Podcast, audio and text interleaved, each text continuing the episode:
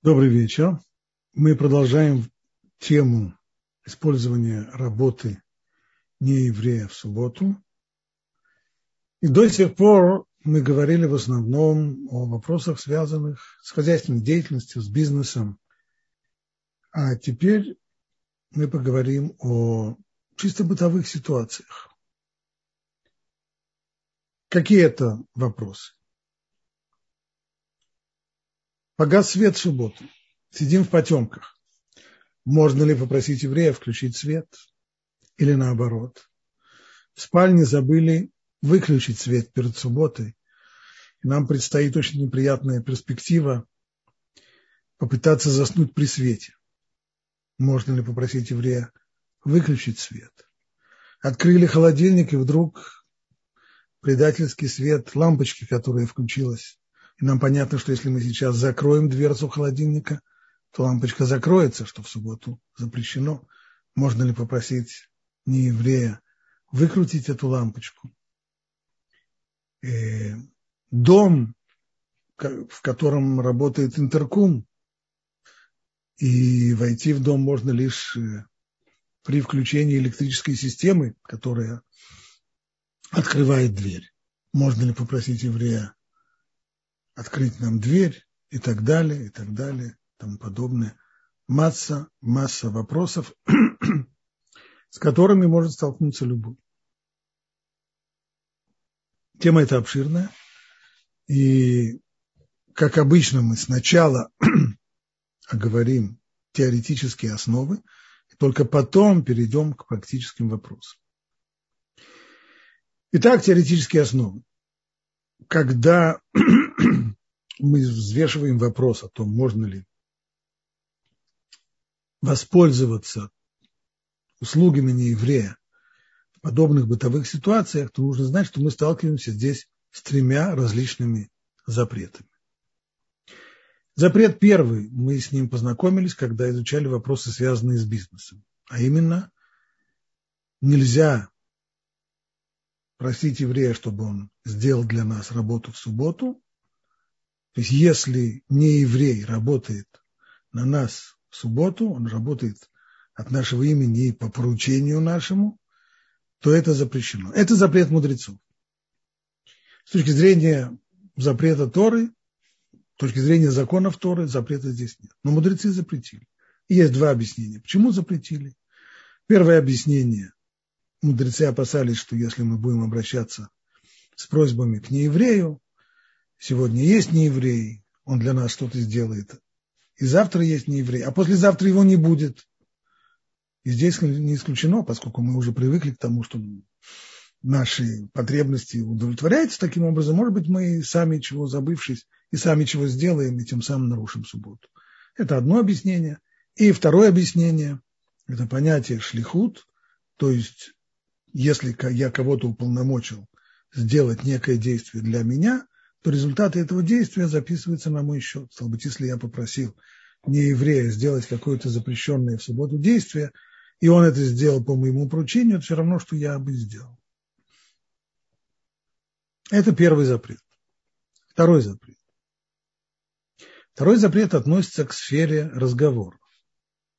И принцип его, вот э, уже не раз упоминавшийся нам стих из пророка, пророка Ишаяу, сказано здесь, если дашь покой своим ногам в субботу, не занимаясь своими делами в мой святой день, не делая того, к чему привык в будни, если не станешь искать выгоды и откажешься от разговоров о ней, говорят мудрецы, разговоры запрещены, но мысль разрешена. Что это означает? Все то, чего нельзя делать в субботу, вот об этом нельзя в субботу и говорить. В субботу нельзя ездить на машине, значит, нельзя сказать, что, скажем, в воскресенье мы поедем на машине куда-нибудь в город такой-то или поедем в парк отдыхать или еще что-нибудь. В субботу нельзя заниматься торговлей, нельзя продавать и покупать, нельзя в субботу разводить э, разговоры о том, где чего можно купить и по какой цене, и где какой-то выгодный э, выгодное предложение или еще что-то в этом роде. Соответственно, именно в соответствии с этим принципом нельзя сказать не еврею, сделай мне такую-то работу. Кстати, не только если я прошу его сделать это в субботу, но даже если я говорю с ним о работе в воскресенье. Например, идя по улице и синагоги, я встречаюсь с э, каким-то слесарем, и тут вспоминаю, что у меня в последнее время течет кран на кухне, я ему скажу, слушай, э, не мог ли ты в воскресенье, сегодня суббота, а не мог ли ты в воскресенье ко мне зайти и посмотреть, что у меня с краном, может починить его?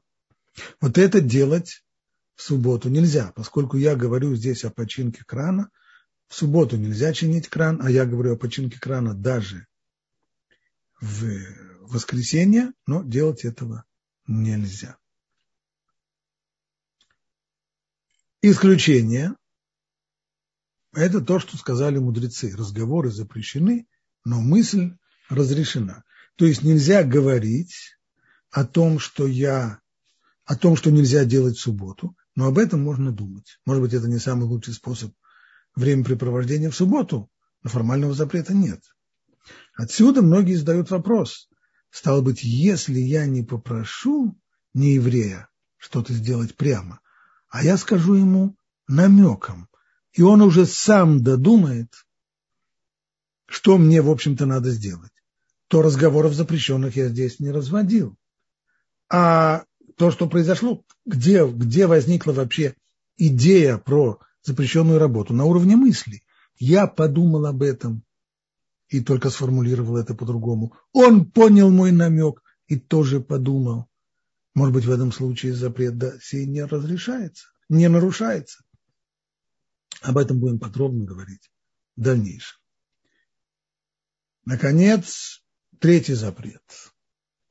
Третий запрет – это то, что мудрецы запретили пользоваться плодами труда нееврея, который сделал какое-то действие, запрещенное в субботу. Важно здесь подчеркнуть, что даже если мы его об этом не просили, не только прямым текстом, но и даже намеком, ничего, просто мы, предположим, сидим в потемках, заходит нееврей и спрашивает, а что это вы в потемках сидите? Давайте я вам свет включу. И включает свет. Он сделал действие, запрещенное в субботу, мы его об этом не просили. Но поскольку он сделал это действие для нас, даже не по нашему поручению, но для нас, то вот пользоваться плодами его труда нам нельзя. по идее, надо выйти, что значит выйти? Сидеть я могу продолжать в этой комнате, потому что я и раньше в ней сидел. То есть, что означает запрет пользоваться плодами его труда? То, что я не мог сделать раньше, а теперь благодаря тому, что он сделал какую-то запрещенную в субботу работу, я могу это сделать, вот это нельзя. Мы сидели раньше в потемках, читать я не мог, он пришел и сказал, что это вы в потемках сидите, и включил свет, я не могу теперь достать книгу и читать. Если мне очень хочется читать, я должен пойти в какое-то другое место и там почитать. То есть вот такое вот прямое, прямое использование, прямое получение выгоды от того, что он сделал в субботу, в данном случае он включил свет, от этого света я не имею права получать э, пользу. Либо еда у нас была холодная, а он, даже если мы не просили его об этом сегодня в субботу, либо мы с ним, может быть, договаривались в пятницу, либо он сам понял, взял и разогрел для нас, э, развел огонь и, раз, и разогрел пищу в субботу. Она теперь горячая. Раньше ее невозможно было есть, а теперь можно. Нельзя этого делать. Но здесь есть снова одно но. Исключение. Если пища не была холодная, она была теплая. То есть кое-как с грехом пополам можно было ее есть. Да, суп, когда он теплый, это, конечно, небольшой деликатес, но если очень голодный, есть можно. А он подогрел этот теплый суп. Теперь он стал горячий и вкусный. Нет запрета съесть этот суп, ибо и без его участия мы этот суп вполне могли съесть. Не ахти как, но съедобно. В данном случае запрета пользоваться плодами его труда нет, ибо его труд не привел к каким-то революционным изменениям в жизни. Это три запрета, и есть еще одно требование. Появляется в Аллахе еще одно требование. Если еврей, если не еврей, простите, делает что-то для еврея в субботу в доме еврея, даже если он делает это по своей инициативе, еврей обязан протестовать и сказать, не надо этого делать, перестать. Для чего это делается? И здесь мы снова имеем дело с, то, что, с тем, что называется марит айн, то есть видимость запрета. Люди, которые увидят, как нееврей что-то делает в нашем доме, подумают, что это мы ему сказали. А сказать ему сделать, поручить ему сделать какое-то запрещенное в субботу действие – это криминал, стало быть, люди будут нас подозревать, это не, не годится. Мы должны себя вести так, чтобы не только не нарушать запретов, но и чтобы не было видимости, как будто бы мы нарушаем, поэтому мы должны здесь его попытаться остановить. То, что называется протестовать. И, как я еще раз говорил, и здесь тоже обязанность протестовать существует даже в том, в том случае, когда никто не просил не еврея делать эти действия, он это даже сделал сам. И в этом случае, если он делает что-то у нас дома, есть обязанность протестовать. Ну вот давайте сейчас вернемся снова к вот этой ситуации. Еда в потемках. Погас свет в субботу. Сидеть за субботним столом в потемках – малоприятное дело. Ведь именно поэтому наши мудрецы постановили обязанность зажигать субботние свечи для того, чтобы человек не сидел в потемках, ибо какая субботняя сюда может быть в потемках. Так могу ли я в такой ситуации попросить нееврея зажечь свет? Ответ нет. Очевидно, что нет. Прежде всего, это попадает под самый первый запрет. И нельзя просить еврея сделать действие, нельзя просить не, просить не еврея, простите, сделать действие, запрещенное в субботу. Хорошо, говорят люди, но вот во всяких книжках сказано, что если это сделать намеком, то тогда все хорошо. То есть пригласить его к нам, он войдет, увидит, как мы сидим в потемках. И тогда нужно сказать с таким печальным вздохом, очень неприятно есть в потемках.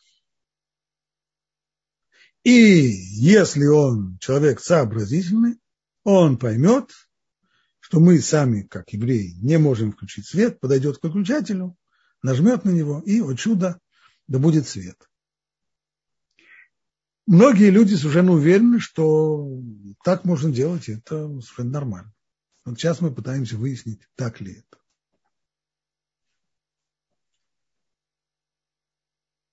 И все начинается сначала. Мы говорили, что есть три различных запрета.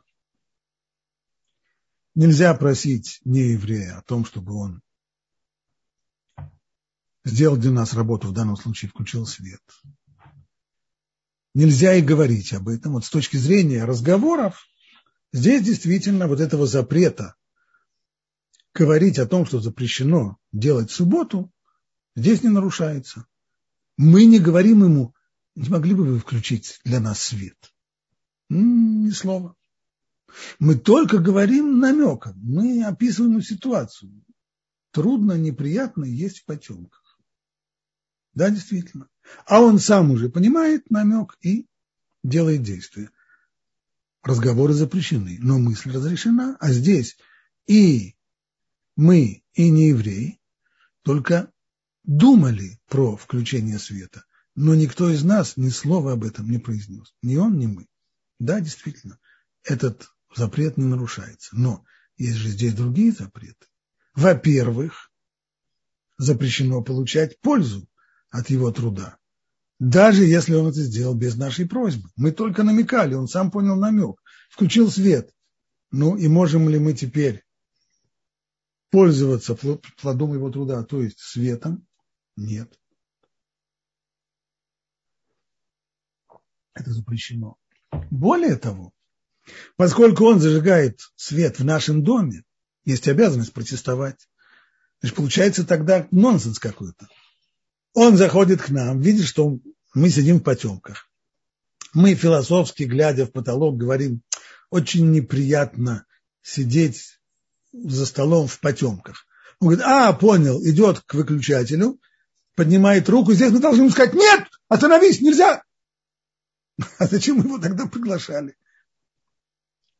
Ну как же можно объяснить ему намеком, когда после этого сразу мы обязаны протестовать, ведь он делает запрещенное в субботу мелаху, работу запрещенную Торой.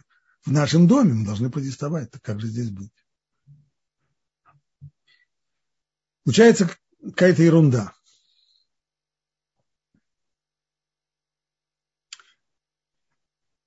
Уловка 22 почти. Какой выход? Как можно из этого выйти? А выход он вот какой. Ряд пуским, в частности, Раф Зильберштейн, автор очень серьезной книги по данному вопросу, он пишет следующее.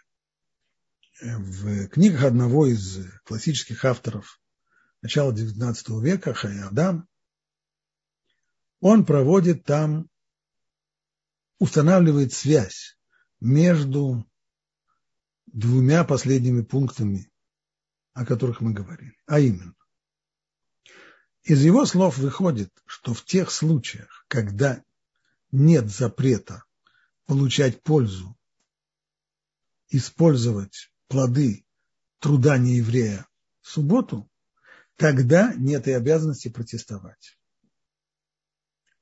А как это может быть, что нет запрета получать пользу? Ведь мы же сказали, даже если мы никого не сказали не еврею, не попросили его конкретно сделать какое-то запрещенное действие, а он это понял сам, что нужно его сделать, и в этом случае тоже запрещено пользоваться плодами его труда. Верно. Но мы оговорились, это только в том случае, когда мы собираемся сделать что-то, чего никак не могли сделать до того, как он, как он совершил это запрещенное действие. Он пришел, понял, что нам очень неприятно есть в потемках и включил свет. Замечательно. Понятливый человек. А можем ли сейчас воспользоваться его светом? Если у нас был, мы сидели в совершенных потемках, и есть настолько было темно, что есть было совершенно невозможно, мы просто не нашли бы ничего на тарелке. Тогда, после того, как он включил свет, мы не имеем права сидеть в этой комнате за столом и есть. Ибо мы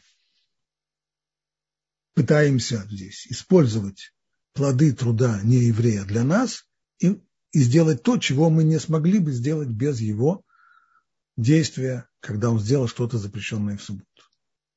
Соответственно, понимая, что так будет, в тот момент, когда он в этой полной темноте подошел бы к выключателю, мы обязаны были бы протестовать и сказать, пожалуйста, не включайте свет, у нас суббота, нельзя включать свет. Но если тьма была не полной, а были какие-то источники света, предположим, из коридора был свет – или от зажженных свечей, которые еще не прогорели, был свет, или свет фонаря и свет луны с улицы.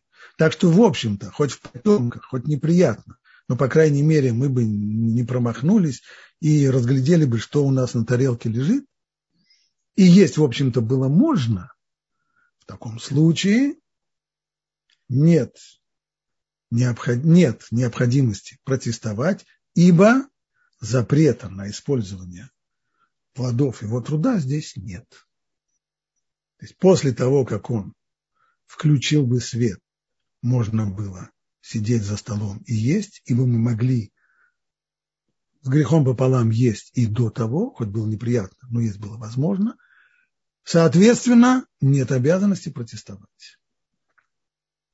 Вот на основании всех этих теоретических выкладок и получается, что если у нас погас свет в субботу, и коли не полная тьма, тогда мы можем пригласить нееврея и намеком, еще раз, только намеком, не просить его включить свет, а намеком сказать, что нам трудно, вот, э, сидим в потемках, трудно как-то есть, когда сидишь в потемках. Если он не умный, то он скажет, а что, включить свет, что ли? Вот здесь, вот здесь уже делать нечего. Сказать ему да, да, нет, нельзя. Это значит попросить его включить свет. Значит, в следующий раз такого человека приглашать не нужно. А нужно приглашать смышленого, такой, который сразу, поняв ситуацию, подойдет к выключателю и нажмет на выключатель, включит свет. И нам не нужно будет протестовать.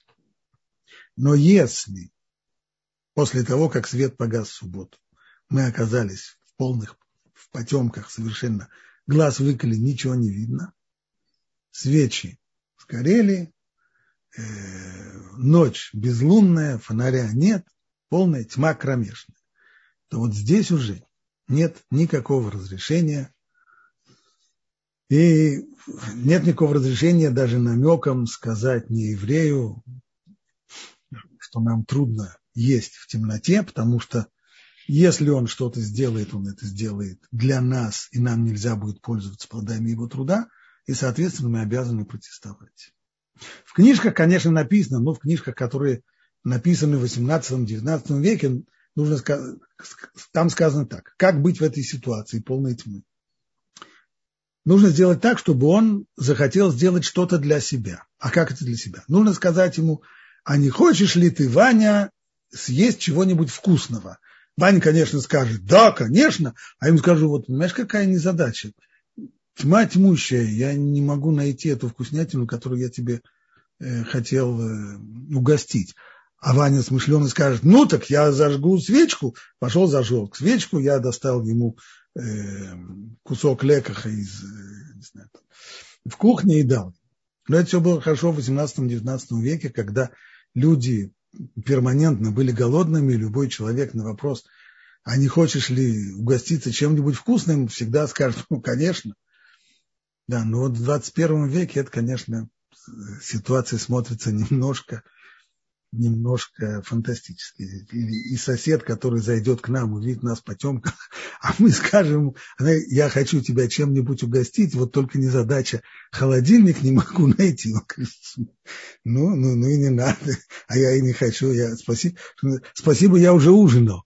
Ну, неинтересно это. Конечно, ну, если, скажем, действие происходит в России, то тогда можно сказать, Ваня, не хочешь ли ты выпить рюмку чего-нибудь хорошего? Вот это и в 21 веке в, в стране России до сих пор многим людям интересно. Это как-то звучит более вдохновляюще. Ну, может, еще пройдет. Я могу забыть, как я, когда я был совсем молодым, у меня только родилась первая дочка. И так получилось, что мы забыли или не успели выключить в ее комнате свет. И надо ее укладывать, свет ярко горит, и мы боимся, что она не заснет, и она устроит нам веселую ночь. Действие происходит в Израиле. Вообще там в Израиле найти не еврея не всегда это просто, ну, в том, я так, тогда жил в, в Иерусалиме, в старом городе, и вокруг нас э, жителей арабов было достаточно много. И я быстро подошел к к э, автостоянке, и там был э, сторож араб. Я его пригласил к нам в дом, ну и говорю ему, знаешь, говорю, вот э, я хотел бы угостить тебя, дать тебе что-нибудь выпить, но вот я смотрю, как у него челюсть от, отвесилась, и только тут до меня доходит, Господи, я же говорю с арабом, причем еще с арабом религиозным. Они же ничего не пьют, им нельзя пить. А я со своими русскими понятиями все, все, все думаю, что если предложить человеку рюмку водки, то он уж точно никогда не откажется. Ну, в общем, если не рюмка водки, если я думаю, что рюмка водки никого в данной ситуации не соблазнит, то тогда, когда у нас оказалась полная тьма, и мы совершенно в потемках, то не вижу я возможности, каким образом можно было бы, э, пригласив нееврея намеком, сделать ему намек, что неплохо бы включить свет. Потому что даже если намек он поймет, то нам нельзя будет пользоваться светом, который он включит, и, соответственно, будет обязанность, если он только подойдет к выключателю, протестовать и сказать ему нет.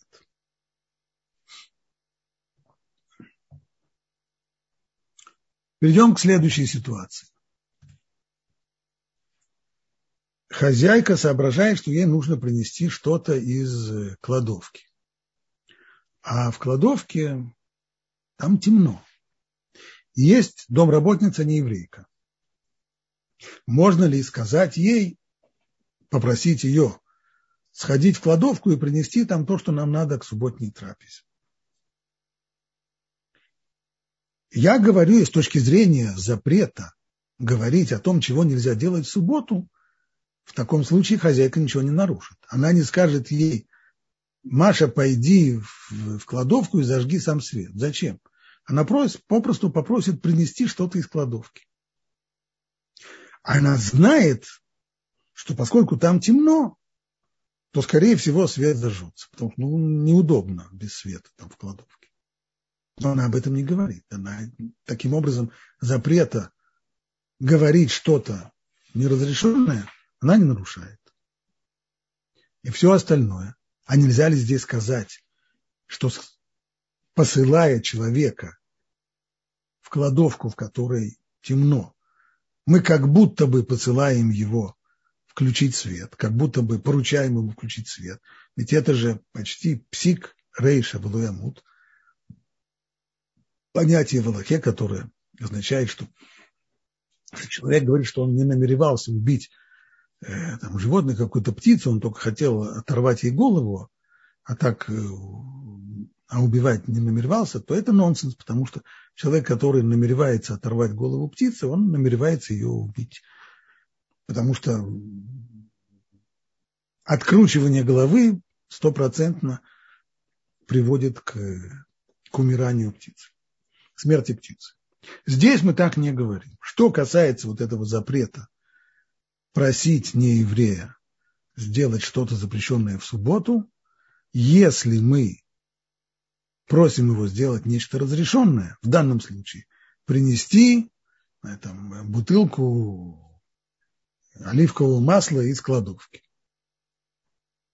Все, что мы говорим, мы говорим только о разрешенных вещах. Хотя мы понимаем, что почти стопроцентно со стопроцентной вероятностью домработница, направляясь в кладовку, где темно, включить свет, это она делает на свой страх и риск, по своей инициативе, для того, чтобы ей было удобно. Мы ее об этом не просили. Соответственно, мы имеем право пользоваться плодами ее труда и не должны протестовать, когда она, подойдя к кладовке, включит свет. Аналогично подходим к вопросу, который не раз уже задавался. Я все время говорил, не спешите, не спешите, дойдем до этого. Домработница хочет помыть посуду. Ну, может, она и не очень хочет, но она знает, что это вообще-то ее обязанность мыть посуду. Сегодня суббота.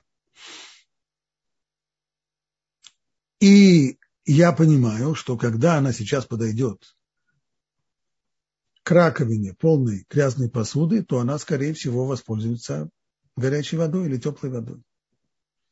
А это запрещенное в субботу действие.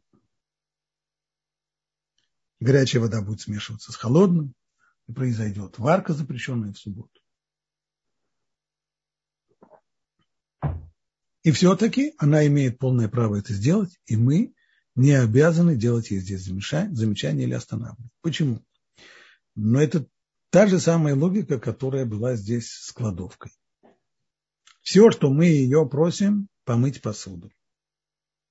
Для себя, для того, чтобы ей было удобнее мыть посуду, она пользуется горячей водой. Во-первых, руки не стынут в холодной воде. Неудобно.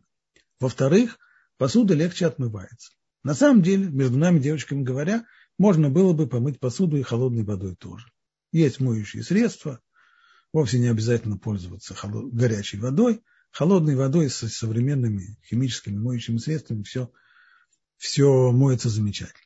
Стало быть, домработница включает горячую воду для своего удобства. Ей это удобно. Поэтому имеет она полное право помыть посуду после вечерней сеуды, посуду, которая нам нужна будет в субботу на утро, несмотря на то, что мы знаем, хорошо знаем, что она использует горячую воду. Нет здесь запрета пользоваться плодами ее труда. Она это делала не для нас. Для нас она мыла посуду. А вот горячую воду она включала для себя. И протестовать нет, нет никакой необходимости. Аналогично, если мы с ней договаривались, что она вечером приходит в Муцей Шаббат и моет посуду, но она решила субботний вечер для себя оставить свободным и пришла в субботу, она делает это снова для себя, не для нас.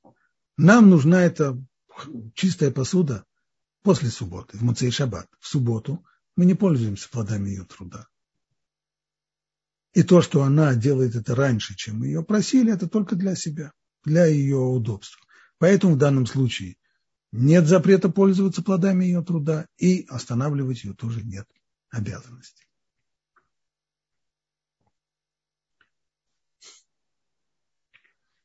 Теперь перейдем к более сложному вопросу. Интерком.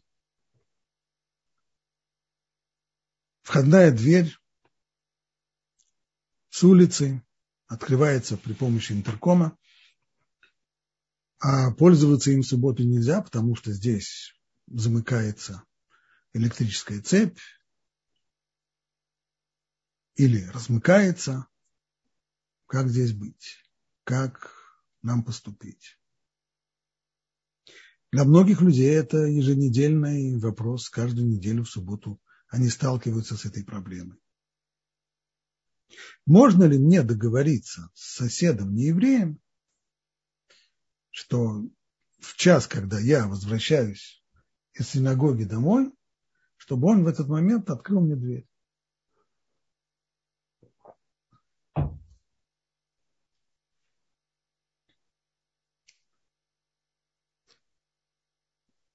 Говорить об этом в субботу, очевидно, нельзя. Но даже в пятницу это представляет собой серьезную проблему, если мы просим его, вот могли бы вы э, в субботу в такой-то час открыть мне дверь, чтобы я смог пройти. Но то, что можно, это в пятницу сказать намеком что, знаете, я еврей, соблюдающий субботу, и мы не пользуемся э, электричеством в субботу. Я возвращаюсь субботу в такой-то час, и мне вот э, очень трудно. Если он понял намек, это хорошо. Тогда я имею право, так пишет Пускин, назначенный час встать перед дверью, а он уже открывает дверь. Так написано в самых разных книжках, что можно так сделать. Но на первый взгляд непонятно, а как же мне можно пользоваться здесь, это его услуга. Ведь мы сказали, что даже если я его не попросил, а он сделал что-то для меня в субботу, то мне запрещено пользоваться плодами его труда. И в данном случае он открывает дверь не для себя. Это совсем не похоже на то, как домработница пользовалась э, горячей водой для себя или включала свет для себя, потому что ей в кладовке было темно. Здесь он это делает для меня, для того, чтобы я прошел. Ответ на вопрос он вот какой. То, что мудрецы запретили, это прямое использование того, что сделал нееврей в субботу. Он включил свет. Вот он создал свет у нас в комнате. Да будет свет, сказал сосед и нажал на кнопку выключателя. Стал свет. Вот этим светом, который он создал здесь, нам нельзя пользоваться. У нас была холодная пища. Он ее согрел. Был у нас холодный суп, а он его согрел. Теперь у нас горячий суп. Есть этот горячий суп нельзя, потому что холодный суп есть был невозможно. Это прямое использование плодов его труда. Я использую, ем горячий суп. А тем более, если он заварил чай. Чая вообще не было. Он заварил чай для нас. И теперь э, этот чай мне пить нельзя. Но когда он открывает дверь, то я не получаю пользу от его действия. Его действие было в том, что он нажал на кнопку и замкнул электрическую цепь. Но я не пользуюсь этой самой электрической цепью, которую он замкнул. Все, что я делаю, я только прохожу в дверь. Дверь была закрыта. В Аллахе есть такое понятие, которое вполне соответствует этой ситуации. И э, отогнать льва. То есть представьте себе, что есть какая-то вещь, которой можно было бы воспользоваться. Скажем, э, стоит на столе бутылка э, хорошего шотландского виски и два стакана. Замечательная вещь. Но перед столом сидит лев, злобный, недовольный. И каждому понятно, что попытка подойти к этому столу закончится очень плохо. Лев э, не понимает по-человечески. Если придет кто-то и отгонит этого льва, Что здесь происходит? Если мы сейчас подойдем к столу, нальем себе стакан виски и попробуем его, мы пользуемся плодами труда того, кто отогнал льва? Нет, мы пьем виски. Вот мы пользуемся плодами труда того, кто этот виски сделал, того, кто его разбавил, того, кто его разлил в бутылки, того, кто при, принес его к нам. Это да. Но тот, кто отогнал льва, он просто отогнал того, кто мешал нам. Здесь была помеха. Помеха убрали. В результате того, что убрали помеху, я могу воспользоваться этим, тем, что стоит на столе. Вот такая, вот такое косвенное, косвенное получение выгоды от запрещен, от того, что не еврей сделал какое-то действие, запрещенное в субботу, оно не запрещено. Поэтому мы можем пройти в дверной проем, который теперь оказался открытым, ибо сосед убрал того самого льва, в данном случае интеркум, который не давал нам пройти. И мы можем проходить. И поскольку нет запрета воспользоваться здесь плодами его труда, то мы и не обязаны его останавливаться в тот момент, когда он протянул руку к кнопке интеркома и для того, чтобы открыть нам дверь. Мы можем стоять с терпеливо ожидая, пока он все это сделает, и когда он сделает, поблагодарим его и пройдем к себе домой. И последний момент из этой темы. Если человек остановился в гостинице на субботу и не подумал о том, что вход в номер гостиницы только при помощи пластикового, э, пластиковой карточки, которая открывает замок – то дать горничной эту, эту пластиковую карту, чтобы она открыла нам дверь, нельзя, потому что здесь мы непосредственно просим ее сделать запрещенное действие в субботу, и это исключается. Только вот таким образом, что в пятницу, если мы в пятницу скажем э, намеком, что вот у нас есть такая проблема, и не скажем им, и она сама поймет наш намек и в назначенный час, ну, и нельзя будет дать ей эту, эту карточку. Эту карточку она должна будет хранить у себя. В назначенный час этой карточкой она придет и откроет дверь, вот только тогда мы можем пройти в дверь. Понятно, что это становится практически малореальным, И поэтому, конечно, пользоваться, останавливаться в гостинице на субботу, в которой дверь открывается при помощи пластиковой карты, попросту не стоит. Это, это совершенно нереально. Нужно выискивать старые-старые гостиницы, в которых, как и в 20 веке, люди еще пользуются обычными ключами, не электронными, которые просовывают в замочную скважину, ими открывают, и тогда все на самом деле намного легче и проще. Здесь я остановлюсь и, с вашего позволения, перейду к вопросам. Спасибо большое. Э, первый вопрос. Мы когда проходили тему тушения пожара, э, тушения огня, то вы сказали, что нельзя, можно не останавливать пожарных, которые приехали тушить пожар. То есть если они приехали выполнять запрещенную работу, выполняют, а мы имеем право их не останавливать. Почему? Потому Чем что, это отличается ну, от значит, этих примеров? Принцип тот же самый. В том случае, когда нет запрета пользоваться услугами его труда, то у меня нет обязанности его останавливать. Если, если пожарник тушит пожар, то, что я потом пользуюсь тем, что еще не сгорело но я не пользуюсь здесь плодами его труда конкретными. Только, только непосредственное, только непосредственное использование. Вот сварил чай, заварил чай, э, включил свет, включил музыку.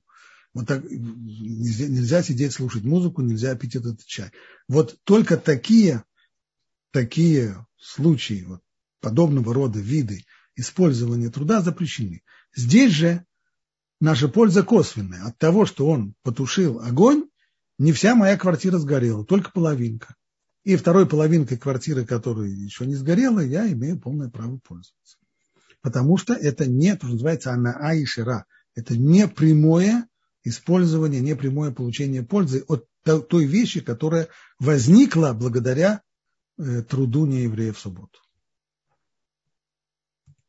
Спасибо. Э, э, мы в литературе встречаем, что раньше э, платили мальчикам, не евреям, за, за то, чтобы они пришли в шаббат и разожгли огонь. Об этом поговорим на следующих уроках. Хорошо. Эм, да.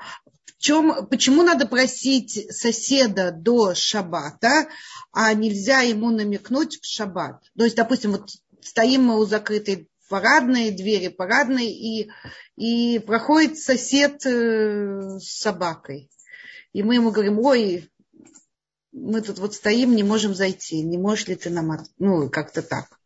Если он случайно прошел собакой, тогда, конечно, можно ему сказать намеком, это будет то же самое. Просто очень трудно рассчитывать на то, что именно в тот самый момент, когда мы возвращаемся из синагоги, кто-то обязательно приходит выгуливать свою собаку. Я имею в виду, что прохожий, вот случайный прохожий, который знает код, допустим, да? Если, если, тогда да, если так получилось, можно. Но это практически на это рассчитывать трудно, потому что можно так простоять два часа на улице, и никакого прохожего в субботний вечер-то и не будет. Поэтому я сказал, что такие mm. вещи, о таких вещах нужно думать еще в пятницу. Но даже, имеется в виду, что даже в пятницу не говорить прямо, а сказать намеком. Но то же самое, если так уж получилось, что мы ни с кем с пятницы не говорили, а тут в субботу прошел человек с собакой, прохожий, еще кто-то, то, безусловно, можно ему намеком объяснить, что вот не можем войти в дом, потому что... И можем дать ему кодовый замок, э, дать ему код, назвать... Нет, вот это... А? Назвать код, чтобы он им открыл нам дверь.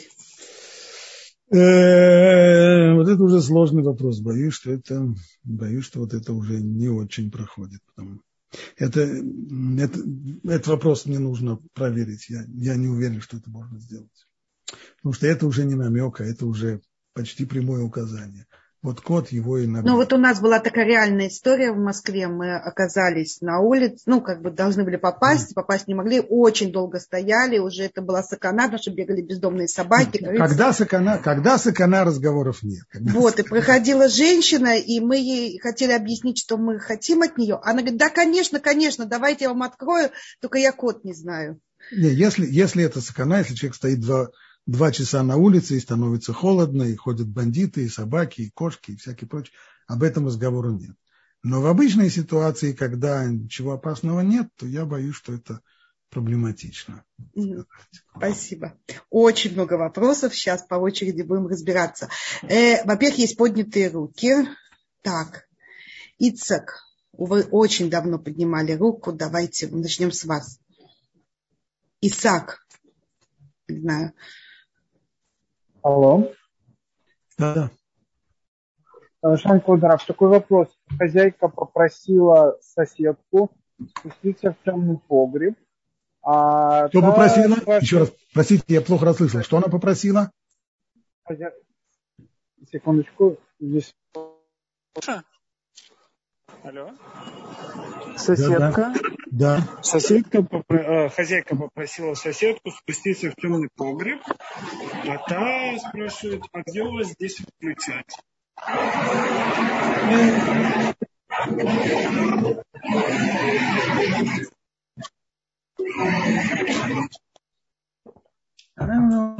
Чтобы я... точно в указании сказать что-нибудь. Где-то там поищите с, с правой стороны где-нибудь, что там может быть. Я точно не помню. Не давая четкого указания, включите там и там-то. Просто ей как бы можно же пользоваться светом? Да, конечно можно. Конечно, конечно можно. Смысл в том, мне не следует, следует, мне не следует давать ей указания включи свет справа, в правом углу перед дверью и так далее. Но если она спрашивает, где находится, то можно и приблизительно описать, где, где этот выключатель находится. И она это сделает для себя, а не для нас. Спасибо.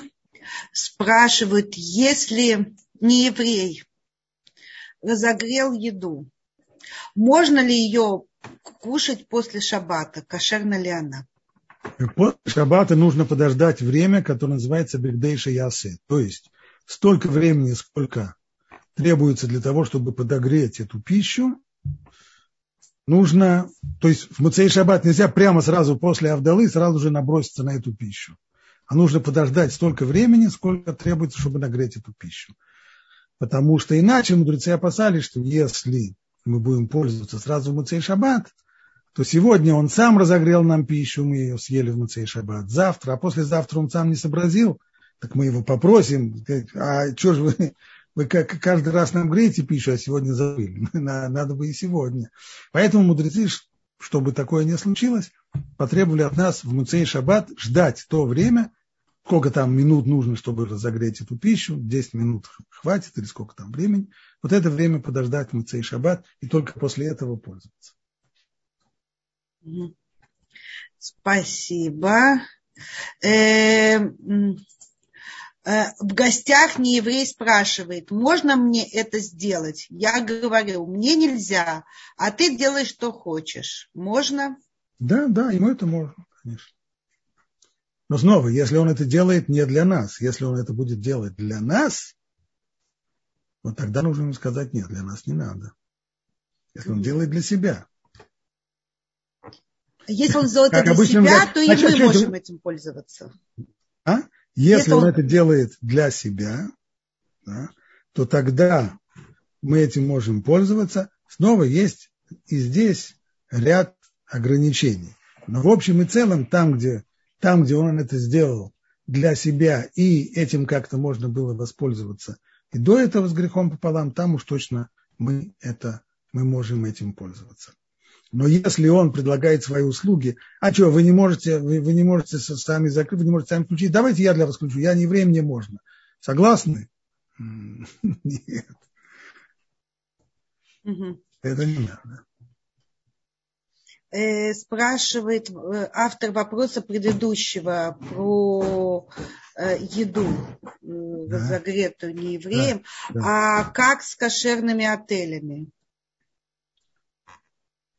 Если это отели кошерные, там, то там не должны не евреи разогревать пищу для, для евреев, а там, должны, там пользуются, как и в любом еврейском доме, пользуются той пищей, которая стояла там до до, до субботы и, и не ставит ее на, на огонь. Если в этом отеле ставят э, повара не евреи ставят пищу на огонь в субботу, то это каш... отель не совсем кошерный, мягко говоря. Спасибо. Другой вариант совсем не кошерный. Эм, скажите, пожалуйста, как попросить э, надуть шарики гелем в субботу? Ну, э, можно сказать, что дети любят играть с шариками. Или детей бы это очень порадовало, или да, это да, уже да, совсем... Да, да, что-нибудь такое, да. Угу.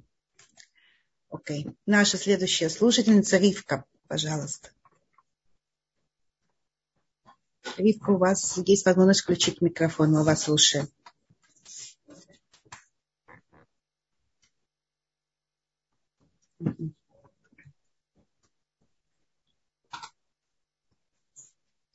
Спрашивают, э, пока я вот Ривка подключается, уважаемый Раф, если нельзя намеком пользоваться работой нееврея, тогда для чего существует понятие и традиция э, работы нееврея? Пользоваться такой, услугами нееврея. Такой традиции пользоваться нет. Есть люди, не знающие Аллахи, которые думают, что это делать можно. А, то есть это миф такой, что вот э, да, на всех, в любом случае можно попросить не еврея, и он сделает. А этих случаев, как мы видели, совсем немного. Еще раз повторяю, в основном те случаи, в которых мы могли бы использовать вещи и без него, только он улучшает ситуацию. У нас было темновато, а он сделал светлее в таком случае мы можем ему намеком объяснить, что нам немножко темновато.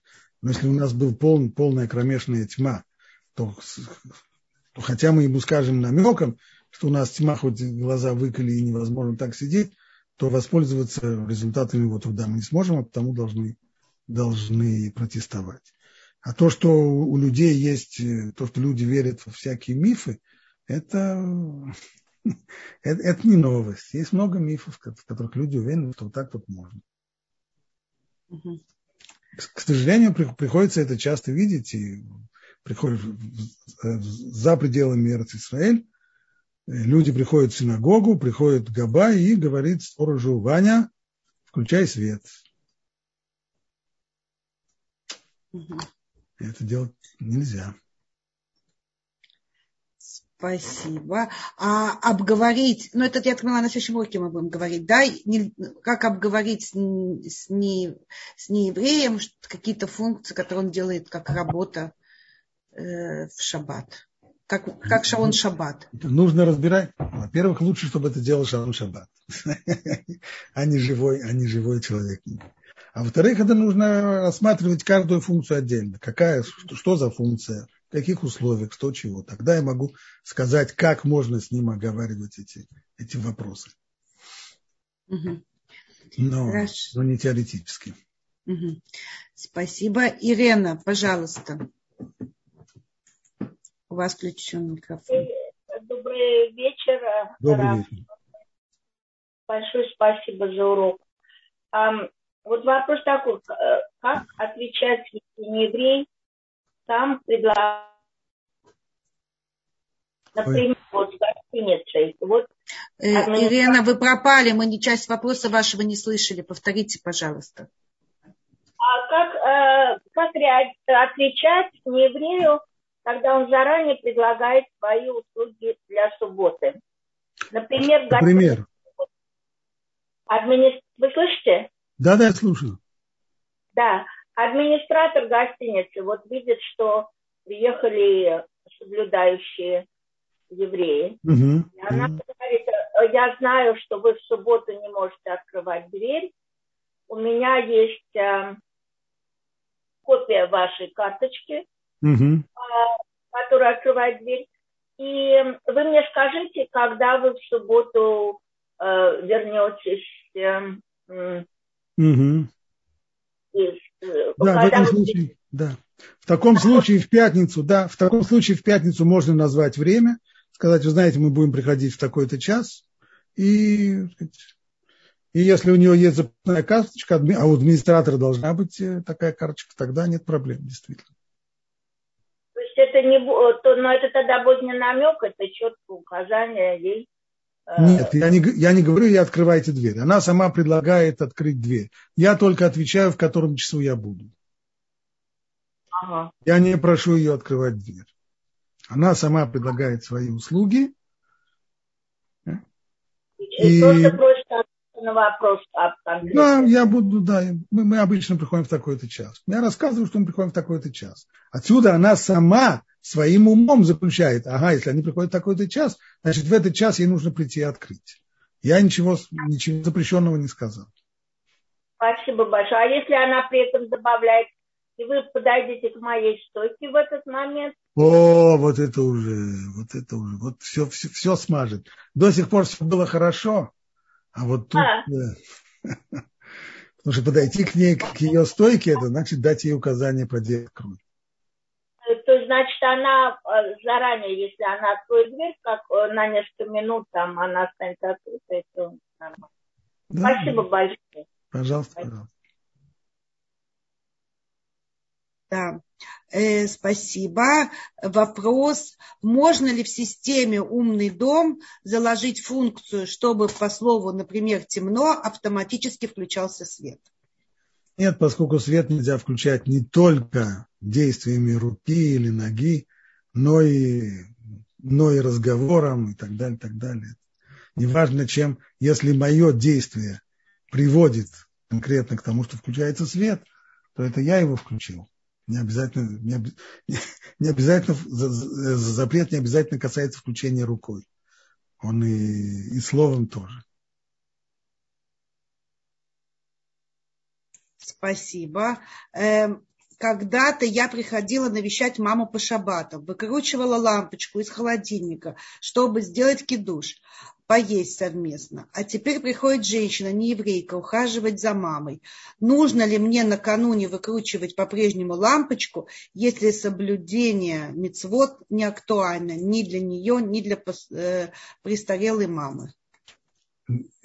Если нужно сделать кидуш, если вы хотите сделать кидуш для мамы, то вам нужно будет открыть, открыть дверь. Хотя понятно, что в этой ситуации, если вам не нужно будет открыть дверь, вы можете сказать э, работнице, которая, которая там достать, э, достать бутылку сока из, из холодильника. Не говорите здесь ей э, включать, включать свет в холодильник, только открыть дверцу.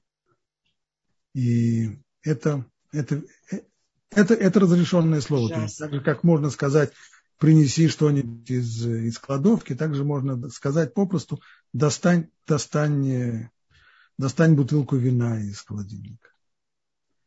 В такой случае, в таком случае можно не, не откручивать, хотя, конечно, может быть так, что вы придете, а ее там и нет, она вышла. Э, спасибо, наше время истекло. Но вот последний вопрос, потому что он очень актуальный. С ним все сталкиваются.